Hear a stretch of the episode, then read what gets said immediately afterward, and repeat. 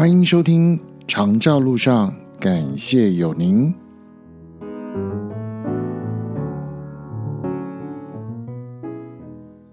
嘿，亲爱的听众朋友，大家好，我是乐子，感谢您收听《长照路上》，感谢有您。今天录音的时间是二零二四的二月十三号，年初四，很多的朋友都在这时候享受着放农历年假。三天、五天、七天，甚至配合自己的特休十四天，出国走走，家人团聚等等。恭喜你们能够借着这个时候，好好的跟家人来相聚团圆。但是呢，我们也要谢谢在过年长假期间继续工作的族群们、警察朋友们、消防队朋友们、医院急诊值班的医护工作人员。百货、餐饮的服务业，因为有你们呢，我们才可以继续放心的过生活，享受假期。但是呢，既然我们这个节目是长照路上，感谢有您，我们也要来谢谢在医院当看护的朋友们，安养中心、养老院的住院的啊，住进驻医院的、进驻这个安养中心的工作人员。啊，特别也是外籍看护们，还有呢居家服务员了哈。好，为什么要说居家服务员呢？你知道，其实呃，刚刚讲在医院的看护、安养中心、养老院的照顾服务人员，还有到家里来照顾病老长辈的居家服务员，他们也想要放假，但是因为他们是实薪制。啊，实薪制，他们有做才有薪水，所以呢，不管是按照医院安养中心的排班，或者是按照居家服务的个案人员，他们有需要的话，他们在自己跟家人协调之下，能够少聚几天，多去赚钱工作跟服务。这样的情形之下是比较啊相得益彰、两全其美的，所以这时候就要请大家彼此来尊重啊，互相来体谅了。那么，因为他们是有上班才有钱，所以呢，嗯，反过来想，如果他们跟我们休一样多的假期的话。他们就会少掉快半个月的薪水耶，因为像我个人来讲，我是领月薪的，所以在二月份呢，我可以上班只有十四天、十五天，可是我一样领到一个月的薪水。但是如果是那些实薪制的工作人员，他们少工作了这五天、这七天，那么下个月可能就会饿肚子了。贷款付不出来了，或者是呃自己会少很多的费用做弹性的调整，尤其如果家里又有小孩要开学要付学费的话，对这些实薪制的呃家长们来讲是非常辛苦的。所以只要有这样的工作机会，他们应该也是很乐意的来继续的服务工作，来照顾有需要的病老的这些朋友们。好，所以呢，既然他们损失了跟家人相聚的时间，又因为他们惦记着这些生病的长辈朋友们啊，能够有一个好的照顾，所以他们啊愿意在啊家人啊。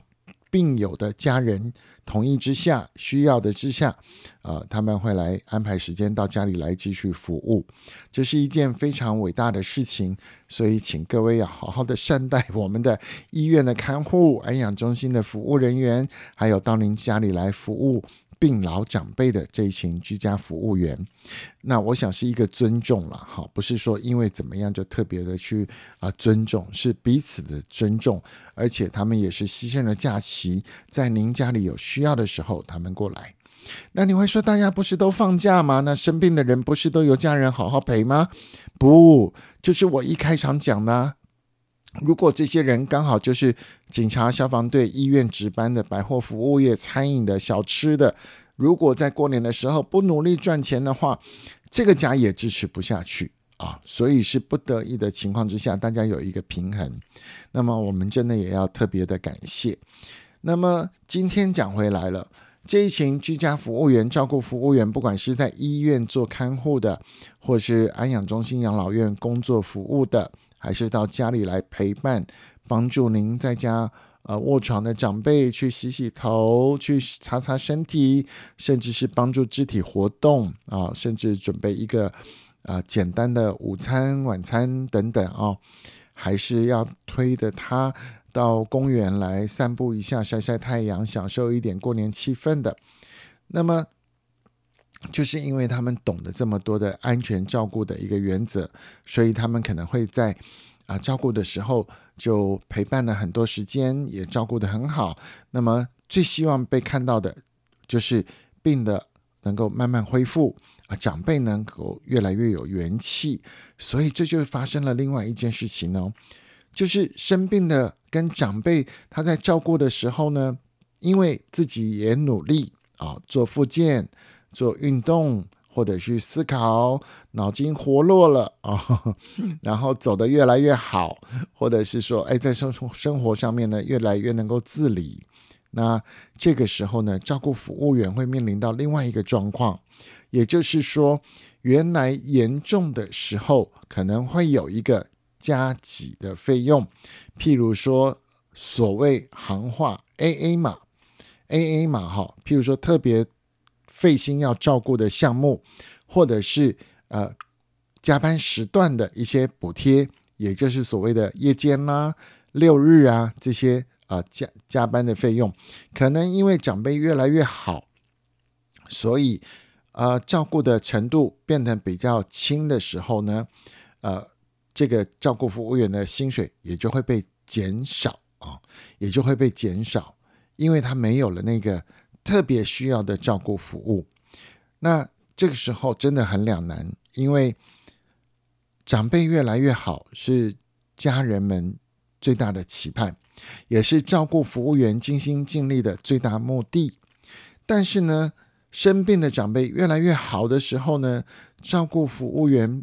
他所应该赚的那份啊加急的费用呢，就因为。长辈越来越健康，越来越好，而被督导啊，照顾服务员啊，或者是再高一阶的长官来判定说，嗯，这个项目可以取消了。那照顾服务员就会觉得很辛苦，因为他还必须继续的陪伴到完全没有需要的时候才会离开。那但是因为越陪伴，除非是状况越糟，好，那才可能再加分。但是呃。如果越来越好，或是至少是持平的话，有可能这些加分的薪水就会被扣掉了。那这就是很两难的一个状况。那今天呢，我们还想讲另外一个呃比较辛苦的部分，就是长辈如果越来越好的时候，居家服务员的照顾陪伴的方式会做一些呃些微的调整。譬如说，原来走不稳的长辈，他在刚开始呃。被照顾服务员带去走路啊、散步啊、复健的时候，可能会搀扶的很多部分啊，会用比较大的力气来搀扶。但是因为这位病老的长辈啊，自己恢复的蛮好，所以呢，嗯，慢慢的不需要被搀扶的时候，居家服务员会视状况、视需求来做调整。也就是说，本来都是全时间扶着你、搀着你的。但是因为你走好了，那我可能就慢慢手放下来了。本来在你贴很近的地方是贴着你的，那是因为你走得好，我反而不能够贴你太近，至少隔个半步啊，让你走起来越来越有信心，越来越平稳。可是他不会因此就忽略了他的责任哦，他是更紧张的来看着你。以便你在也许头昏的时候，也许在脚软的时候，他才可以一下跨过来帮你搀住，不让你跌倒。所以陪伴的方式不一样的时候，长辈会嫌弃。有一个状况就是这样：一个长辈他越走越好了，居家服务员离他的步数啊，至少从半步到一步的时候，他会说：“哎呀，这个居家服务员哦，越来越不用心啊，他在跟着我后面逛大街。”哎呀，阿贝啊，阿姨呀，你千万不要有这种想法。你要知道，你走得越好，他可以啊，做一个更放心、更骄傲的成就。但是他没有放弃他的工作职责跟目的，他还是随随时时的在后面顾着你。这就像我们在看小小朋友在成长的过程是一样的道理。所以，当一个小 baby 小娃娃他越来越会走的时候，爸妈自然不用二十四小时抱着他、缠着他，不是吗？所以，千万不要觉得说我们请了居家服务员，他照顾方式不一样了，就是来这个啊浑水摸鱼的啊，千万不要这样想啊，他只是换了一个方式。所以呢，居家服务员也要吞忍、吞论、吞忍了这口气啊，适度的要来跟被照顾的还有。病友的家庭要做一个沟通，大家才不会误会，才不会有嫌隙。你说对吗？好，今天简短的讲了两个状况，一个是过年放长假的时候，居家服务员、医院看护跟警察、消防队、医院急诊室、百货服务业做小吃摊的赚钱是一样的道理，有做才有钱，所以彼此都要互相的多一点尊重，多一点体谅。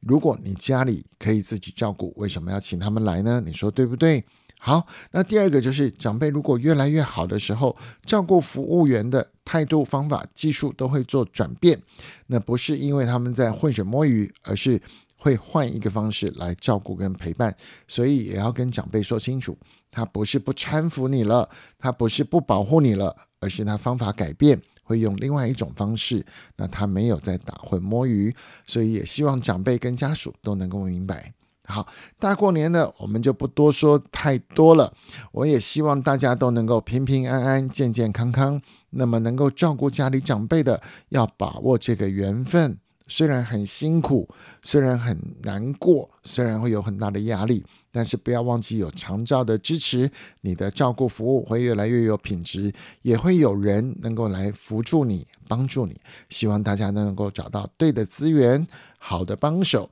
来增加我们啊照顾者的一个